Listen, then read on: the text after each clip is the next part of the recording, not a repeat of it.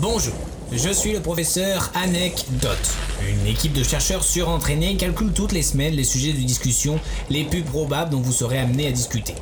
Afin de vous la péter, nous vous proposons une anecdote en lien avec ce sujet.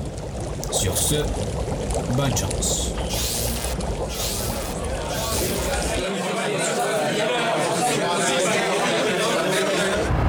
En parlant de ça, vous connaissez le beat publicitaire de Renault?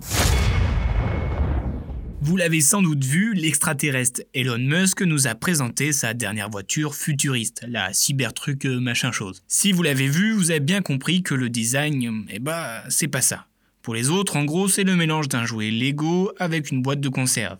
Et malgré les performances impressionnantes de ce 4x4 100% électrique et incassable, ce que les gens retiennent, eh bah, c'est que c'est.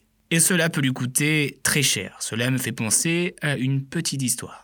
C'était il y a un peu plus de 40 ans en France, en 1976, pour les tatillons de la date. C'est la sortie de la Renault 14 et contrairement à leurs attentes, les ventes ne décollent pas du tout. Bernard Anon, alors le directeur général de l'époque, contacte l'agence Publicis pour booster leurs ventes avec un brief très précis, à savoir obtenir la plus forte notoriété possible pour le nouveau véhicule et le rendre sympathique. Après une première campagne présentant la voiture avec un Shetland gentil et robuste comme elle, cette campagne ne fait pas pour autant gonfler les ventes. Renault 14, épisode 2. Et on le sait tous, c'est rare quand les suites sont meilleures.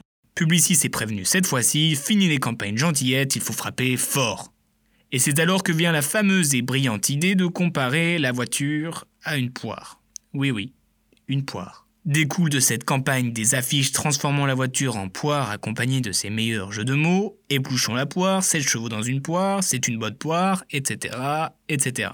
Et il faut savoir que cette campagne a été testée sur un public qui, pour être honnête, trouvait ça mauvais. Mais c'est têtu comme une poire qu'ils lancèrent la catastrophique campagne. Oui, cette expression n'existe pas, mais bon, pour être en adéquation avec le sujet.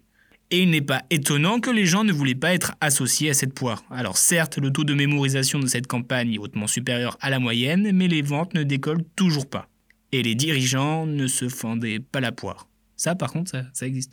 Un succès peut se jouer à peu et un échec à beaucoup. Souhaitons alors une bonne chance au futur martien Elon Musk et une pensée au bid historique de cette fameuse poire.